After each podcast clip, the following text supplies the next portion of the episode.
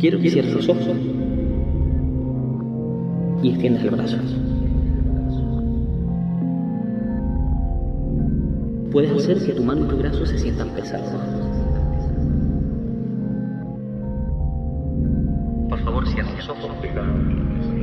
Obedezcan estas instrucciones.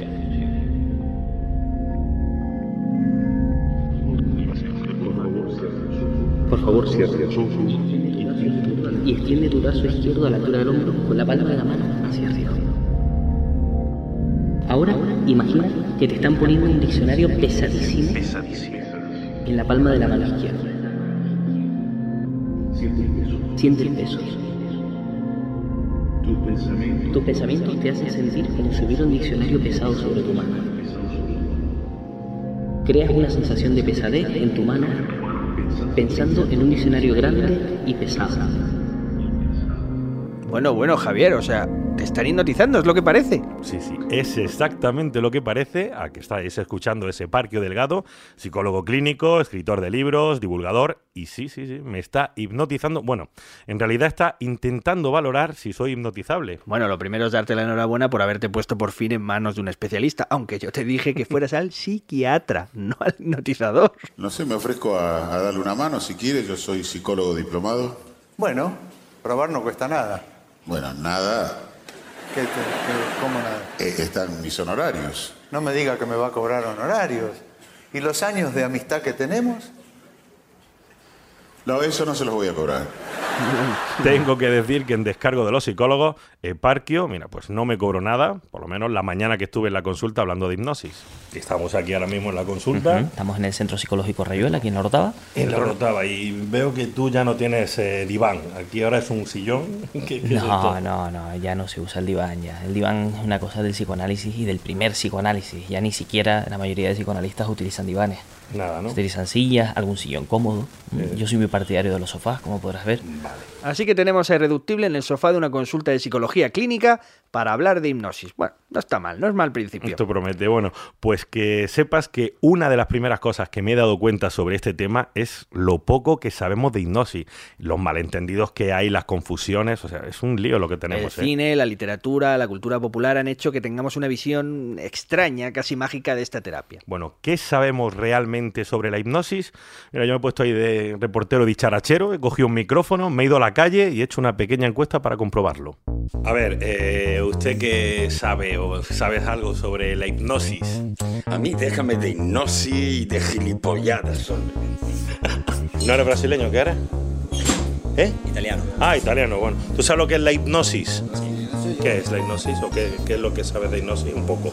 La hipnosis. Sí. La hipnosis. A ver, ¿eh? No hagáis ruido, coño. Saber imponer la voluntad de una persona a otra para que la cumpla. Vale, vale, muchas gracias. Referente a ese tema, únicamente lo que he visto por televisión, que realmente no ni me llena ni te puedo decir realmente que sea algo. Nada, o sea, científico más, más o menos sabes. eh, Científicamente, nada. Vale, muchas gracias. De nada. No, pero en serio, eh, dime algo que sepas sobre la hipnosis. Otra vez con la hipnosis, que me dejen ya, hombre. Joder, no sé si sacaremos algo claro sobre la hipnosis, pero desde luego queda claro que como encuestador tienes Es un unas dotes nulas. Un fracaso total, bueno, pero sobre todo, si te ha quedado claro, es que la gente en general sabe poco sobre el tema y encima los que se arriesgan con una respuesta, pues terminan echando mano de falsas leyendas, de mitos urbanos. Todo está muy confuso, ¿eh? Bueno, por lo mejor vas a ver que volvamos a la consulta de Parkio y comencemos el programa con alguien que sabe y mucho sobre todo esto. El problema de la hipnotizabilidad es que la única forma que tenemos hoy en día para saber si una persona es hipnotizable es hipnotizándola. Entonces, las escalas de hipnotizabilidad que se suelen utilizar más en investigación que en clínica, aunque también las utilizamos en clínica, sirven para ver hasta qué punto una persona es hipnotizable. Hay una serie de ítems que van en dificultad creciente, entonces cuando una persona consigue ítems pues, de mayor número, ¿vale? Eh, Una escala, por ejemplo, de 9 ítems, si consigue 7, 8, 9 ítems, pues es más hipnotizable que si solo consigue uno o dos. ¿Vale? La mayor parte de la gente consigue aproximadamente la mitad, un poco más. ¿no? Y eso es lo que estabas intentando averiguar tú, cómo de hipnotizable eras. Exactamente, los psicólogos utilizan una serie de escalas que están predeterminadas para saber si eres hipnotizable o no. En concreto, mira, Eparquio conmigo utilizó una escala que se llama escala de imaginación creativa. La desarrollaron unos psicólogos en 1978 y consiste en una serie de pruebas, como la ilusión de pesadez del brazo, o que siente los brazos más ligeros, o sensaciones en los dedos. Bueno, y no nos tengas así, ¿cómo te fue? ¿Hasta dónde llegaste en la escala de hipnotabilibilidad? ¿Cómo se diga? no pasé del primer escalón, o sea, nada, cero. Ya, me lo temía. Zip. Sí. Lo tomé demasiado escépticamente y no pasé de- del primer ítem. Puedes hacer que tu mano y tu brazo se sientan pesados, dejando que tus pensamientos obedezcan estas instrucciones. Por favor, cierra los ojos y extiende tu brazo izquierdo a la altura del hombro con la palma de la mano hacia arriba. Muy bien. Ahora imagina que te están poniendo un diccionario pesadísimo en la palma de la mano izquierda. Siente el peso. Tus pensamientos te hacen sentir como si hubiera un diccionario pesado sobre tu mano. Creas una sensación de pesadez en tu mano pensando en un diccionario grande y pesado.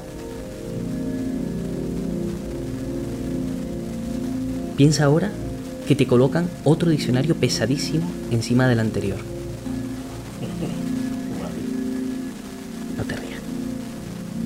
Siente lo pesado que empieza a sentirse tu brazo cuando sostienes los diccionarios. Claro, tú me tienes aquí dos horas con el brazo así, claro que pesa. Calma. Ey, no me interrumpas. No, no, no, no, no me interrumpas. Vamos a hacerlo, vamos a, vamos a hacerlo con la derecha porque la izquierda la tienes cansada. No, no, no, has puesto dos, dos diccionarios? no, no me interrumpas, no me interrumpas, por favor. Vamos a empezar. Bueno, compruebo al menos que eres imposible un caso perdido también para, para la psicología.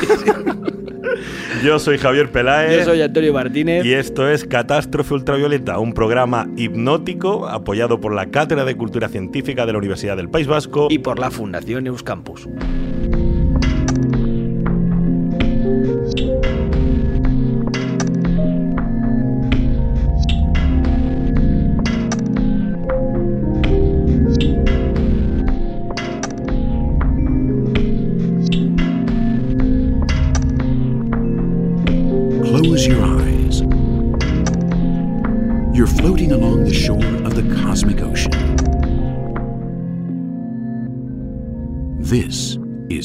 ultraviolet Bueno, queridos amigos catastróficos, bienvenidos a este programa sobre hipnosis. Yo creo que además la- este es el acento que le pega a la Sí, hipnosis, sí, más que el canario. mesmer, sí, Sí, sí. sí, sí. Hoy vamos a intentar aclarar muchos conceptos relacionados con la hipnosis que se han instalado en nosotros y además vamos a hacer un recorrido histórico casi completo desde los inicios de la hipnosis a sus aplicaciones en la actualidad. Vale, Voy a para- hablar así todo el programa. yo Todo el programa, sí. Para comenzar este viaje histórico tenemos que irnos a finales del siglo XVIII para conocer a quien podríamos considerar como el padre de la hipnosis, Frank Anton Mesmer. De hecho, la hipnosis también se conoce como mesmerismo en honor a este médico alemán que tenía unas ideas un tanto extravagantes. Con un personaje llamado Frank Anton Mesmer, que... Con Mesmer. Mesmer, que era una cosa tremenda lo de este hombre, ¿no? ¿Qué hacía Mesmer? Bueno, Mesmer ¿Qué se le era- ocurrió? Mesmer era un médico vienés, ¿no? Él hizo su tesis doctoral sobre el influjo de los planetas en el cuerpo humano. Y el tipo pensaba que las mareas tenían una influencia en el, en el ser humano. Entonces, entonces este hombre empezó a hacer sus curaciones. Entonces un día pues vino una señora llamada Fraulein Osterling y este hombre le provocó una marea artificial. Le hizo tomar unas limaduras de hierro y con unos imanes le provocó una marea artificial. ¿Cómo es eso? Explícame eso. ¿Cómo Pues- es? Ella se tomó, se, se las comió, Sí. unas limaduras de hierro. Sí. Y el tío con unos imanes. con unos imanes la magnetizaba ¿no? Y la señora dijo que luego pues se había curado. Entonces él planteaba que existía una cosa llamada magnetismo animal, ¿no? que eso ya lo había planteado Van Helmont en el siglo XVI, ¿no? decía que había un magnetismo animal que podía ser dirigido por el pensamiento, por la imposición de manos. ¿no? Pues él al principio empezó a curar, entre comillas, a personas que tenían desórdenes nerviosos con estos imanes. Pero luego descubrió que ni siquiera hacía falta los imanes. Él estuvo con, con un sacerdote católico llamado Johann Gassner, que era un exorcista. Pues de él aprendió pases mágicos, eh, tocamientos, etcétera, ¿no? O sea, Mesmer lo que hacía era una especie todavía de brujería, ¿no? Era una especie de brujería, ¿no? Basado en un principio pues, pseudocientífico que era el del magnetismo animal, ¿no? Como veis, los inicios de la hipnosis eran totalmente pseudocientíficos y se basaban en unas creencias algo estrafalarias. Mesmer creía, de hecho, que existía una especie de fuerza magnética que podía utilizarse para curar enfermedades y hacer todo tipo de cosas. Bueno, pues en un primer momento empezó a realizar sesiones con pacientes, eh, con bebedizos, con limaduras de hierro, utilizando imanes, pases mágicos. Aquello era una especie de show de feria que, sin embargo, tuvo bastante éxito entre las clases pudientes de París. Mesmer eh, empezó a atender a pacientes aristocráticos, a gente de, de- de alcurnia de París. Y las sesiones consistían en, en, pues, en una sala donde él ponía una música, aromas exóticos, el tipo aparecía con una capa, ¿no? una cosa muy, muy espectacular. Y en el centro de la sala él ponía una cosa llamada un baquet. ¿no? ¿Qué era un baquet? Un baquet era un tonel en el que se ponían pues eh, limaduras de hierro, agua y cristal pulverizado y por la parte de arriba salían unas varillas con unas cuerdas. Entonces salían más de 30 varillas, entonces podía curar o magnetizar a más de 30 personas al mismo tiempo. Entonces lo que tenía que hacer la persona era coger la cuerda y ponérsela en la parte del cuerpo que quería curar, ¿no? Mientras tanto, pues él pasaba haciendo toques mágicos, haciendo... Pero eh, las cuerdas esas no tenían electricidad ni nada, no les daba descarga. No, no le daba descargas, no. Esas cuerdas, eh, pues lo que hacían era que permitían organizar ese magnetismo animal y equilibrarlo, como él ya había hecho antes con los imanes, pero ya sin imanes ni nada, ya simplemente con las manos, eh, con sus, Sí, tenía- do- sus- tenía sus allí dones un- de magnetizador. Vale, tenía allí un barril la- con muchas cuerdas y tal, la gente lo cogía, se lo ponía, oye, me duele el hombro, se lo ponía en el hombro y el tío empezaba a hacer así su brujería, su vudú, y eso supuestamente curaba a la gente. Eso supuestamente curaba a la gente. Tenéis que haceros una idea de cómo eran aquellas sesiones, con aquel ambiente, la música, los aromas exóticos, y Mesmer apareciendo prácticamente como un mago con una capa y haciendo, pues eso, pases mágicos. O sea, tuvo, tuvo un exitazo. ¿no? Lo cierto es que el mesmerismo comienza a hacerse muy, muy popular y cada vez acude más gente y más gente a estas sesiones. Se hicieron tan célebres que incluso se organizaron unas comisiones científicas para analizar qué había de real detrás de estas reuniones de mesmerismo. En la comisión eh, se encontraban personajes como Lavoisier, Benjamin Franklin, Guillotín, gente con peso científico de la sí, época. Los resultados de aquellas comisiones, sin embargo, eran bastante concluyentes. No encontraron nada. Absolutamente nada. Las conclusiones eran muy claras. Lo que ocurre en las sesiones de Mesmer solo puede ser explicado por la imaginación de la gente. No había nada en aquellas sesiones que podamos llamar científico. Sin embargo, esos inicios dejaron en el aire algunas ideas erróneas que todavía en nuestros días tenemos por ahí rondando. Mira, por ejemplo, las dichosas estas pulseritas Power Balance, que todavía hay gente que las sigue llevando. Gente de pues, muy alto nivel, sí, pues, supuestamente. piensan que el magnetismo se puede equilibrar, pues una especie de fuerza vital, en fin. Todo esto viene de aquí, de lo que Mesmer llamaba magnetismo animal. Y como segundo punto a tener en cuenta, Mesmer también dejó la idea de que mediante su gestión se puede actuar sobre la vol- voluntad de las personas, ¿no? Algo que aunque tampoco es correcto, ya está más cerca de lo que hoy la gente entiende como hipnosis. Y la idea de que una persona puede tener el poder, una especie de poder de controlar a la otra persona. ¿vale? Que una persona conoce una especie de procedimientos que conectan con algo que no se sabe muy bien lo que es de otra persona y puede llegar incluso a controlarla, que es uno de los grandes mitos de la hipnosis.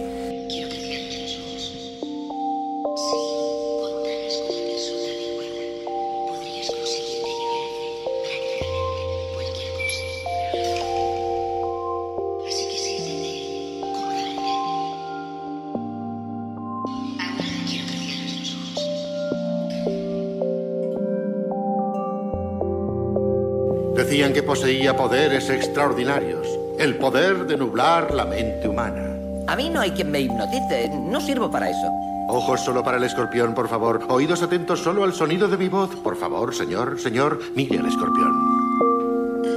La rendición de la mente.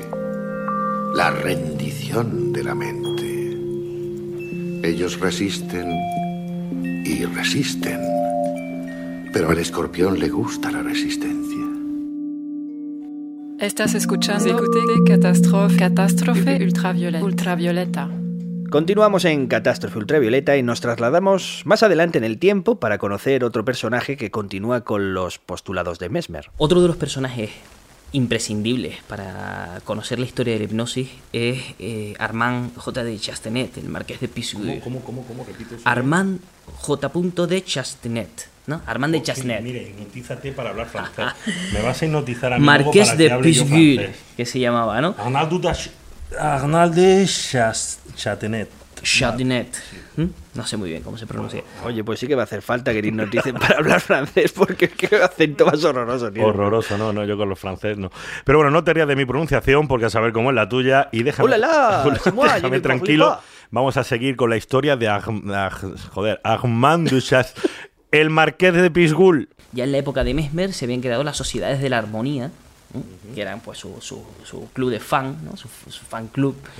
Y esas eh, sociedades pervivieron después de que Mesmer desapareciera de París. ¿no? O sea, Entonces, tenía su club de fan, incluso, incluso, bueno, eso es lo que suele pasar, ¿no? Que haces un boom y luego, aunque caigas en desgracia, ya tienes ahí un montón de imitadores y de. y gente que seguía creyendo que existía el magnetismo animal, por mucho que las comisiones científicas hubieran dicho que, que no había ninguna prueba de eso. ¿no?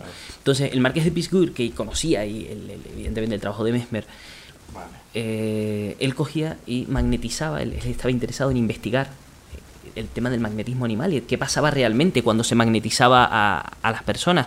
Entonces él utilizaba a sus criados, a sus sirvientes, ¿no? venían los magnetizadores de la Sociedad de la Armonía y los magnetizaban a ver qué pasaba. ¿no?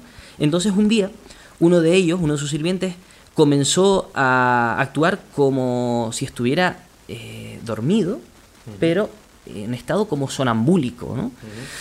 y además obedecía las órdenes del magnetizador. Entonces el marqués de Pisgur dijo, a esto lo vamos a llamar sonambulismo provocado. Qué bueno, o sea que la idea esta que tenemos, el tópico de gente hipnotizada que obedece órdenes, que van medio dormidos, viene de aquí.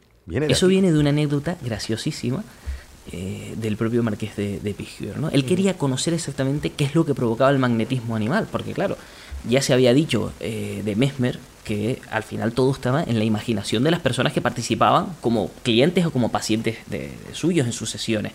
Entonces este hombre dice, vamos a investigar a ver realmente qué es lo que provoca la magnetización. ¿no?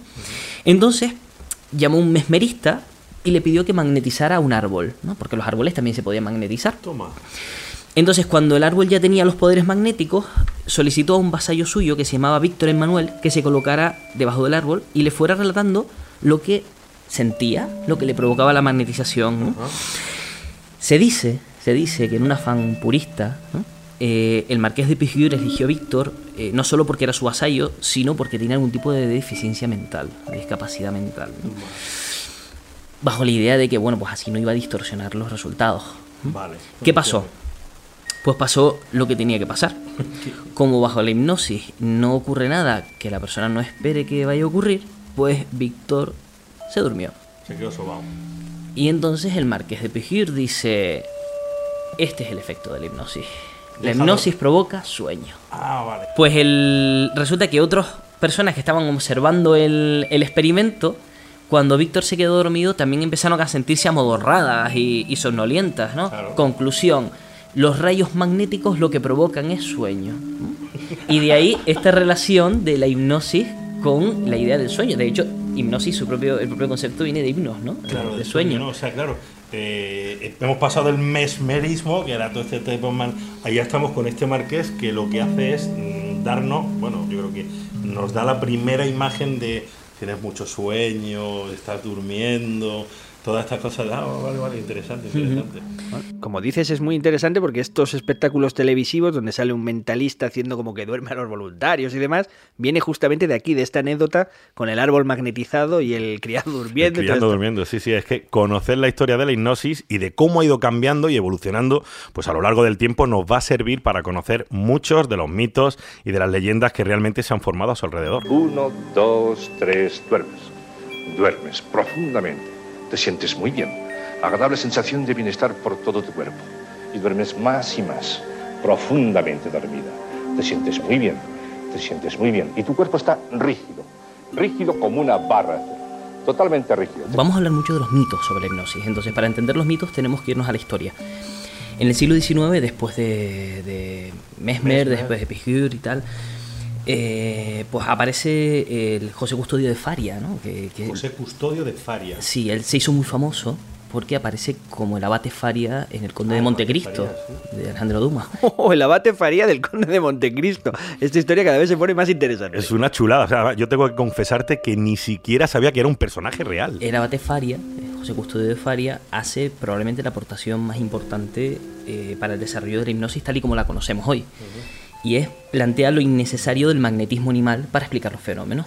¿no? Él dice que para explicar los fenómenos hipnóticos no hace falta utilizar el magnetismo animal, sino que se puede entender por su gestión verbal.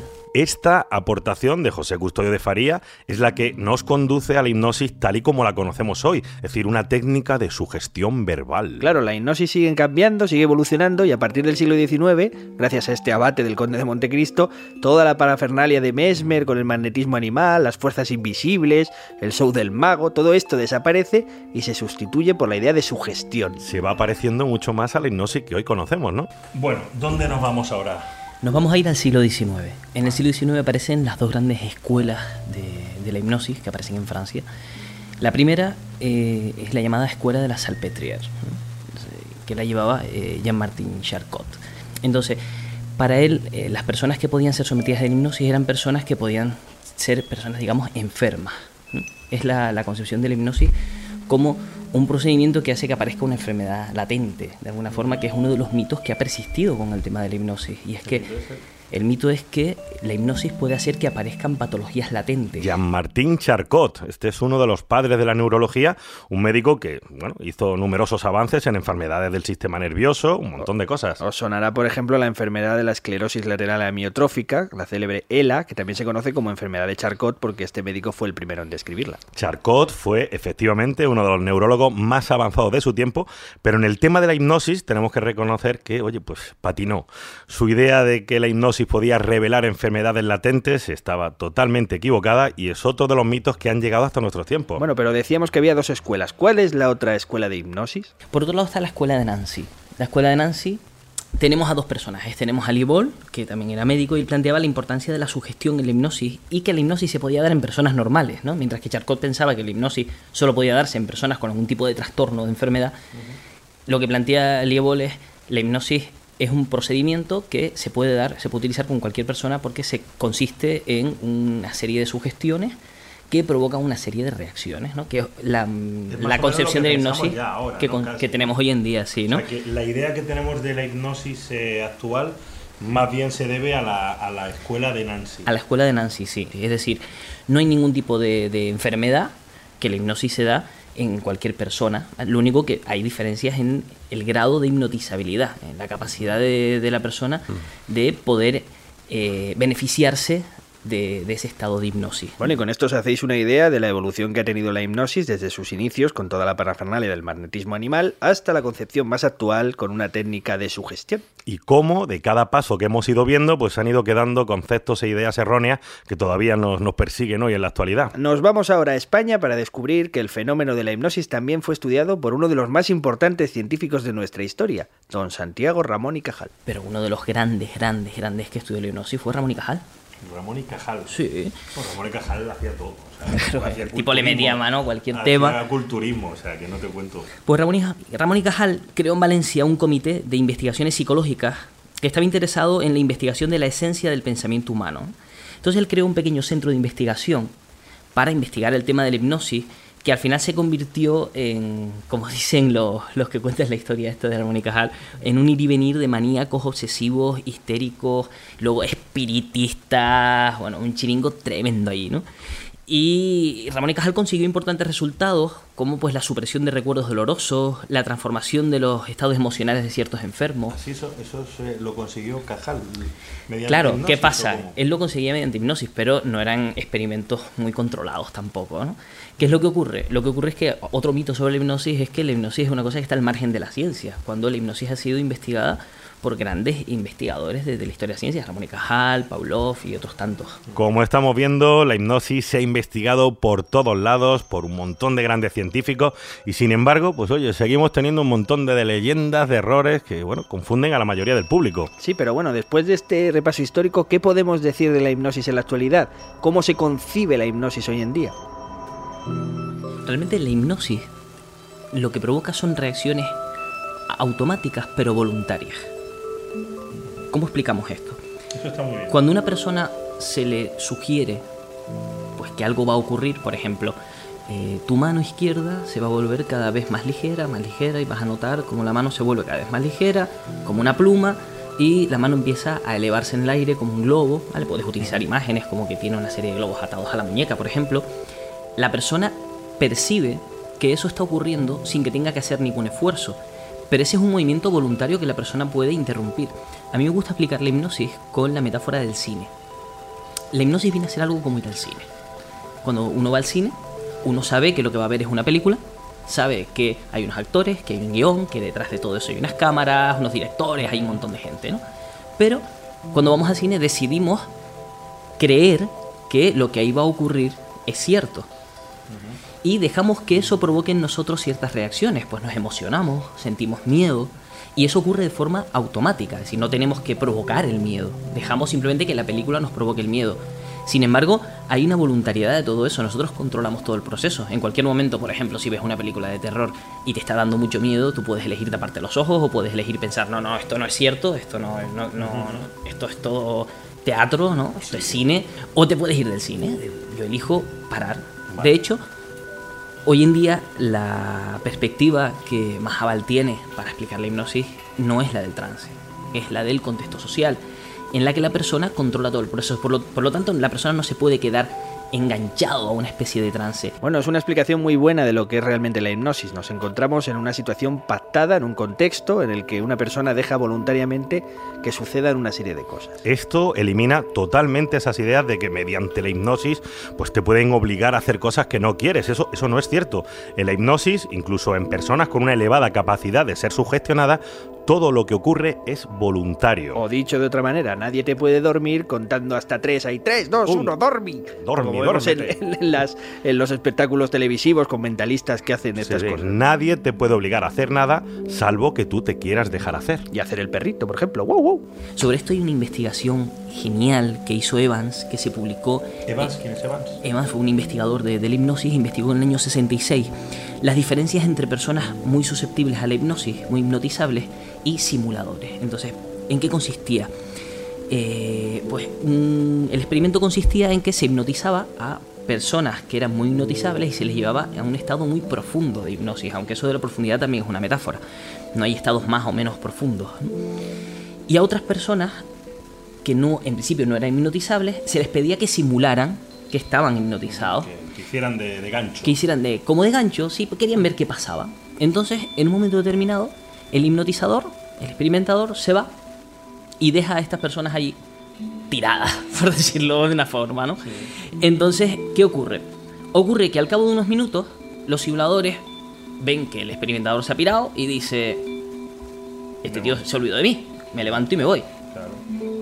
Pero ocurre también que las personas, supuestamente en en ese estado de trance, al cabo de unos 20 minutos también dicen, este tío se fue, y se levantan y se van también. Si realmente existiera ese estado de trance del que una persona no puede escapar, eso no podría pasar. Como Claro, puede pasar claro. en el cine. O sea, tú estás en el cine y tú dices, me voy. Por lo tanto, la persona que está en estado de hipnosis, digamos, ¿vale? Porque el problema de la hipnosis también es que muchas de las palabras que se utilizan vienen de antiguas concepciones de la hipnosis. El mismo nombre de hipnosis hoy en día no se sostiene ya. ¿Vale? Porque no Sí, tiene nada que ver con el no es sueño. un estado, es, en realidad sería lo que me he dicho antes, la técnica. Es una técnica y es un, contexto social. Es decir, si yo te voy a hipnotizar a ti y tú no te quieres dejar hipnotizar, no va a haber forma de hipnotizarte. Tú tienes que dejar que las cosas ocurran.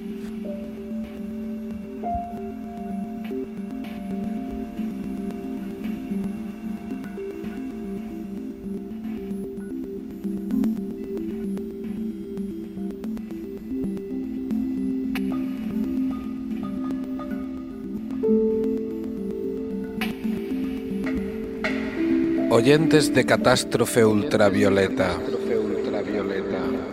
os pesan los párpados.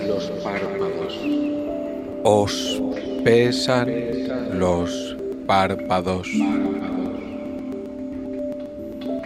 Al sonido de mi voz sentiréis unas ganas irrefrenables de ir a ver a Berto Romero en su espectáculo Berto Romero sigue con nosotros a partir del 10 de abril cada viernes en el Teatre Burràs de Barcelona.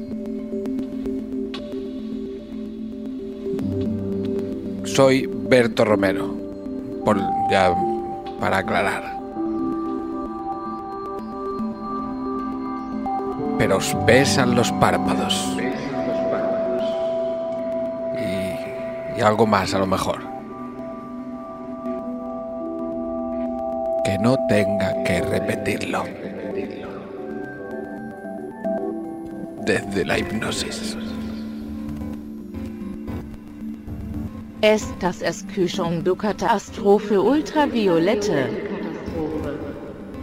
Seguimos en Catástrofe Ultravioleta y si te acabas de incorporar a este capítulo debes saber que tenemos más y están en nuestra web catástrofeultravioleta.com. También tenemos un Twitter, catástrofe guion bajo UV.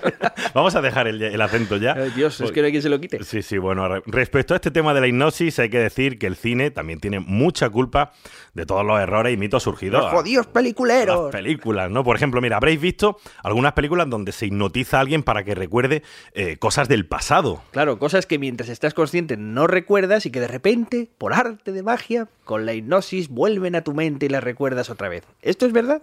Las investigaciones más recientes y el mayor cuerpo de, de pruebas sobre el tema del recuerdo en la hipnosis, ¿qué nos dice? Nos dice que la hipnosis provoca mayor cantidad de recuerdo, pero provoca tanto eh, más recuerdos reales como falsos recuerdos, que es el gran peligro de la hipnosis.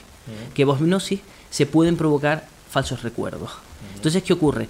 Que lo que la persona te cuenta no es más fiable que cuando no está en hipnosis. Porque no podemos saber si la persona que está en estado de hipnosis está recordando algo real o está recordando algo falso. La persona bajo estado de hipnosis puede mentir. Bueno, cualquiera que sepa de neurociencia sabe que el cerebro no funciona exactamente como cree mucha gente. No tenemos una cámara fotográfica súper fiel que va almacenando los recuerdos como si fuera una biblioteca. En realidad, nuestro cerebro va, reco- re- va recogiendo cosas que teníamos por ahí, impulsos, son conexiones La que memoria se... va construyendo, Y se la va memoria lo va modificando, haciendo, exactamente. Mira, hablando de recordar, me acuerdo de un experimento sobre la memoria que se le preguntaba a la gente si recordaba cuando de pequeño se habían caído y que les tuvieron que escayolar una pierna. Bueno, toda la gente decía, sí, sí, sí, me acuerdo. Pero en realidad no le había pasado a ellos, sino a lo mejor a un hermano o a un primo. Otro experimento clásico es preguntarle a la gente si recordaban aquel momento en su niñez en que se habían perdido en el supermercado. Y mucha gente dice recordarlo, pero en realidad eh, le había sucedido a un familiar, a un Sí, sí. amigo. Es simplemente muy fácil inducir un recuerdo. Bueno, pues la hipnosis no tiene ninguna fiabilidad a la hora de hacer una regresión al pasado, puesto que, bueno, no podemos distinguir cuando el hipnotizado está hablando de cosas que realmente sucedieron y cuando está contando cosas que no sucedieron. La persona nunca pierde el control, nunca pierde la conciencia en estado de hipnosis, que tiene que ver con esos mitos sobre la hipnosis. La persona nunca no, no queda en manos del hipnotizador que hace lo que el hipnotizador le pide.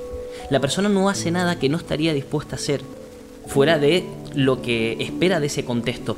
Esos, esos espectáculos también que, que todos lo hemos visto y tal, eh, ahí hay mucha mentira, o sea, hay muchos ganchos y hay mucho tal, porque hay un tío que de repente sale y dice, yo no quiero que me hipnotices, no me vas a hipnotizar, no lo consigues, y el tío le hace un, dos, tres, duerme.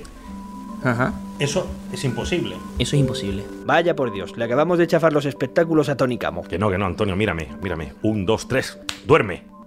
Conmigo no tiene mérito, que yo me quedo dormido por las esquinas. bueno, volviendo a lo que hablábamos.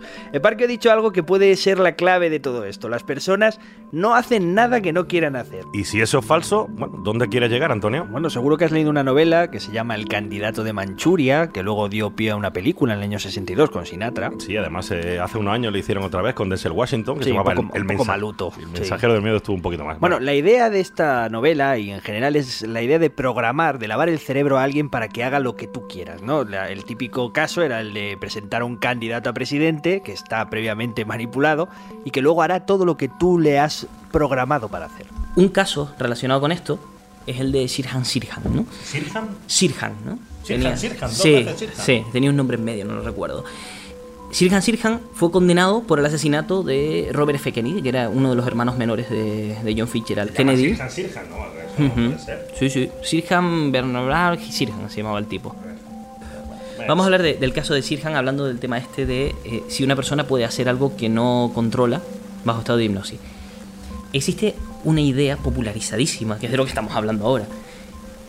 Y es que se puede llegar a controlar a una persona bajo estado de hipnosis. Ese es uno de los grandes mitos que se ha extendido en el cine, la maldición del escorpión de Jade de, de Woody Allen, el candidato manchuriano de, de Frank Sinatra y luego de, de. Washington 2004. O sea, la idea es que se puede coger a una persona y se le puede inducir una pérdida de control y que quede en manos del hipnotizador en estado de, de hipnosis y entonces el hipnotizador puede hacer que esta persona haga lo que él quiera.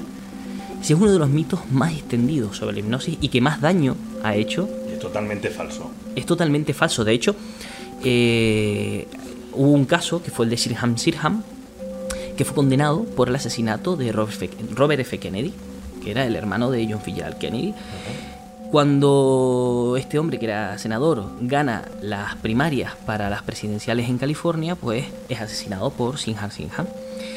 Y su abogado, que se llamaba Lawrence Titter, planteó que Sirhan estaba bajo estado de hipnosis cuando le disparó al senador y además lo vinculó con el MK Ultra. Es decir, este hombre fue captado por el MK Ultra, fue sometido a un experimento secreto de la CIA y se le eh, indujo, se le pidió bajo estado de hipnosis que matara a Robert Kennedy. Hoy en día, hoy en día eso es inasumible. Hoy en día no se puede asumir eso porque hoy en día eh, no vas a quedar eximido de Claro, un crimen por estado de hipnosis. Efectivamente. De hecho, decir que estabas en estado de hipnosis cuando cometes un crimen no es ninguna excusa, ningún juicio. Y el propio Sirhan Sirhan sigue en prisión a día de hoy, así que recordad amigos, no coló. No, la treta no funcionó. No se puede hacer que una persona mate a alguien bajo estado de hipnosis si la persona previamente no está dispuesta a matar a alguien ya de per se. Es decir, no se puede conseguir nada que no se podría conseguir sin hipnosis. A lo mejor al tipo este, al que supuestamente es hipnotizado para matar a alguien, también lo podrías conseguir untándole. Mira, te voy a dar tanta pasta para que te cargues a fulano. Sería más rápido, ¿no? Sería mucho más rápido, hombre, sería un poco más caro, pero Pero, efectivamente, tendría los mismos resultados con hipnosis o sin hipnosis. Así que sí, la cosa va quedando bastante más clara. Volvemos en unos segundos aquí en Catástrofe Ultravioleta para seguir ampliando el tema y sobre todo para descubrir qué sirve y para qué no sirve la hipnosis hoy en día. La hipnosis.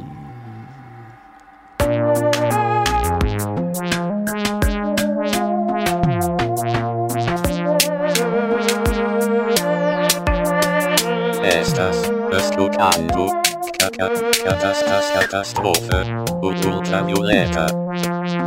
Continuamos el programa y ahora vamos rápido. Seguro que habréis visto infinidad de anuncios y terapias que supuestamente utilizan hipnosis para mil cosas, ¿no? ¿Cuáles funcionan de verdad y cuáles son un timo? Venga, a ver, dispara. ¿Qué es lo que quieres saber? A ver, quitarse de fumar con hipnosis, sí o no. para dejar de fumar, por ejemplo, uno de los campos donde preguntar. eh, ¿Es eficaz de verdad esos cursos que hacen? No es más eficaz que tratamientos alternativos. ¿Qué es lo que ocurre? Que en Tratamientos general alternativos quiere decir tratamiento... Alternativos no, quiero decir que cualquier otro tratamiento, es decir, mm, desde los farmacológicos como la, la buspirona, los parches, los chicles, etcétera, los tratamientos psicológicos que no utilizan la hipnosis, en general lo que tienen los tratamientos psicológicos o digamos farmacológicos para dejar de fumar es que son todos bastante malos, es decir, la eficacia de los tratamientos es bastante mala. No hay un tratamiento que digamos, este es un tratamiento realmente eficaz para dejar de fumar. Entonces, en general, para dejar de fumar los tratamientos son bastante mediocres. Nada, si os vais a gastar pasta en un tratamiento para dejar de fumar, por lo menos con hipnosis tenéis que saber que no es ni mejor ni peor que otros métodos. Al final es cuestión de voluntad y creedme que os lo digo por experiencia. Bueno, además, como, míralo. Todavía me dura la tos, fíjate. como dice Parkio, es que no hay ningún tratamiento 100% eficaz. En general es que son todos malísimos y la hipnosis, bueno, pues no es una excepción. Bueno, y seguimos. También he escuchado que se usa la hipnosis para superar traumas, eso que se conoce como estrés postraumático. ¿Sirve o no sirve? Por ejemplo, no se ha encontrado, una de las cosas que se pensaba, no se ha encontrado que la hipnosis sea una técnica especialmente eficaz para el tema del estrés postraumático, para tratar el trastorno de estrés postraumático. Tenemos otras técnicas que sí son eficaces. Y para aprender idiomas, eso que hablábamos de que te hipnotizan y cuando despiertas hablas perfectamente francés. Sí, sí, nada. Tampoco, también es falso. Para aprender idiomas, yo te digo que lo mejor es que te apunte a una escuela de idiomas Vaya, y te pones a estudiar allí como un loco. Pues vaya, pues vaya panorama. Entonces, ¿para qué se utiliza actualmente la hipnosis? ¿Para qué se ha demostrado que puede servir o que sirve la hipnosis? Bueno, eh, el área más importante es la del dolor. Aproximadamente el 75% de las personas experimenta un alivio con hipnosis en diferentes tipos de dolor. Puede funcionar bien como única intervención o como coadyuvante de los analgésicos. ¿no? Hay estudios que encuentran que la hipnosis es útil para reducir el dolor por sí sola o como complemento a los analgésicos. De hecho, se ha encontrado, por ejemplo, que en intervención en los hospitales, que es uno de los ámbitos donde también se ha trabajado mucho el tema de la hipnosis, se ha encontrado con que los pacientes eh, eh, necesitan menos medicación para, para el dolor, incluso se reducen los días de, de internamiento, con lo que eso supone pues, de ahorro. ¿vale? Y además eh, se encuentra, por ejemplo, que reduce el uso de analgésicos y anestésicos eh, durante el parto, que reduce la duración de los dos primeros estadios del parto, del prenacimiento y nacimiento del bebé. También se ha encontrado que es probablemente eficaz en, en el asma, pero Probablemente sí, eh, entre los niveles de eficacia, ¿no? Que está eficaz, probablemente eficaz, posiblemente eficaz, ¿vale? Se ha hablado de probablemente, no hay todavía una, una cantidad de, de pruebas que nos permitan decir es eficaz del todo, ¿vale? Pero eh, todos los, hay muchos estudios que apuntan a que hay bastante eficacia, todavía falta más, falta Vale. más investigación sobre el tema. Entonces, eh, ¿cómo funcionaría, por ejemplo, en el asma? Pues probablemente funciona reduciendo los estados emocionales que provocan vasoconstricción, por ejemplo, pues problemas de ansiedad, etcétera. Entonces, eh, en personas con asma se reduce la intensidad y el número de, la- de las crisis. ¿no? Por supuesto, en muchos campos todavía necesitamos muchos estudios que verifiquen la eficacia de la hipnosis, pero bueno, por lo menos en este capítulo estamos viendo la realidad, su verdadero alcance y sobre todo ver que es muy diferente a lo que teníamos en mente cuando empezamos en las películas y en las novelas. Gracias por abrirnos los ojos, Javier. Te puedo contar una cosa, por ejemplo, yo recuerdo la primera vez que utilicé la hipnosis en consulta. La utilicé con una chica que era estudiante de último año de, carrera, una chica con unas notas además muy, muy buenas, de estas chicas, de estas personas que tienen unas matrículas de honor siempre sobresalientes. ¿Y qué pasó? Pues ocurrió que había empezado a tener problemas de ansiedad porque había bajado el rendimiento de un examen. La chica de repente un día eh, se pone, pues, tiene un mal rendimiento de un examen por cualquier factor, es decir, porque estaba mala ese día, porque no estaba bien concentrada, no había dormido bien, quién sabe. Entonces le entró una preocupación. ¿Y si esto me vuelve a ocurrir? ¿Y si esto ahora es un problema que tengo que va a persistir y no voy a poder sacar las notas que quiero, que aspiro a tener un gran expediente académico, etcétera, etcétera? Entonces ella viene a consulta y valoramos la posibilidad de utilizar hipnosis. Entonces le hice la, le paso una escala de hipnotizabilidad, vemos que tiene un buen nivel de, de hipnotizabilidad y utilizamos la hipnosis. ¿Para qué la utilizamos? Para reducir la ansiedad. La hipnosis como un coadyuvante de técnicas para reducir la ansiedad. ¿Qué conseguimos? Conseguimos que ella no sintiera esa ansiedad a la hora de hacer los exámenes, volvió a hacer los exámenes y descubrió que eh, podía volver a sacar muy buenas notas y el problema de ansiedad pues desapareció. El miedo ante, ante empezar a fallar y, y de una forma fastidiarse la vida de- desapareció. Entonces, eso fue la primera vez que utilicé hipnosis. Pero recuerdo que utilizamos el tema de la levitación del brazo, que es muy típico en, en hipnosis. Claro, cuando yo empiezo a plantear a la persona, mira, tu brazo está cada vez más ligero, bla, bla, bla, bueno, como se plantean las sugestiones, y de repente empieza a elevar el brazo, a elevar el brazo, a elevar el brazo, y el brazo se eleva, yo me quedo flipado. alucinado que el que ella, Yo ¿no? estaba flipado. Estaba flipando.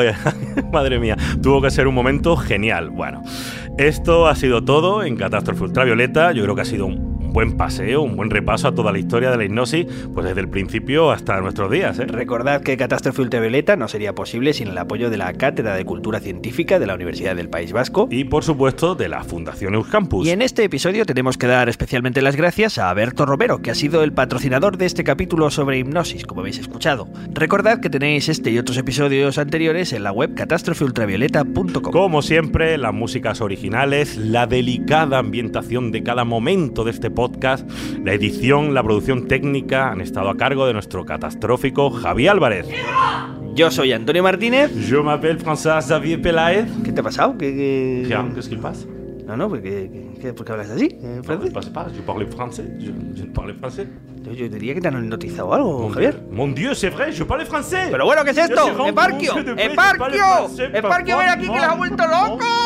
C'est vrai, je parle français perfectamente. ¿Pero qué dices tú? C'est très facile. ¿Qué te ha pasado? Pero si es que además se te ha salido una boina. Mira ahí, tienes oh, un... Tócate que tienes una boina ahí. C'est mon brat.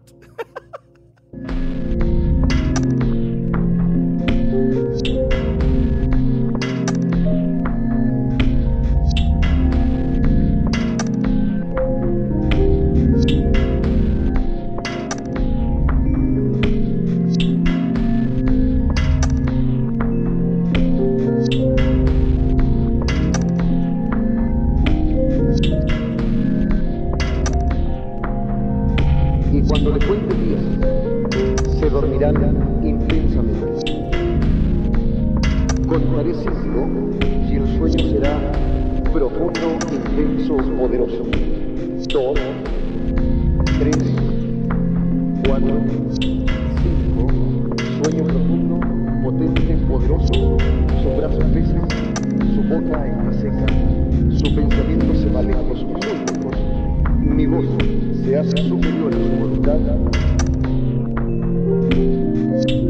abandónese al gozo, abandónese al gozo, duérmase profundamente, intensamente,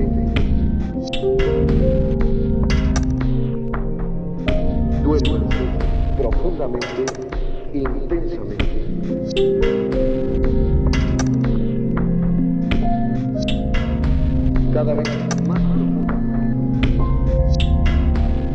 cada vez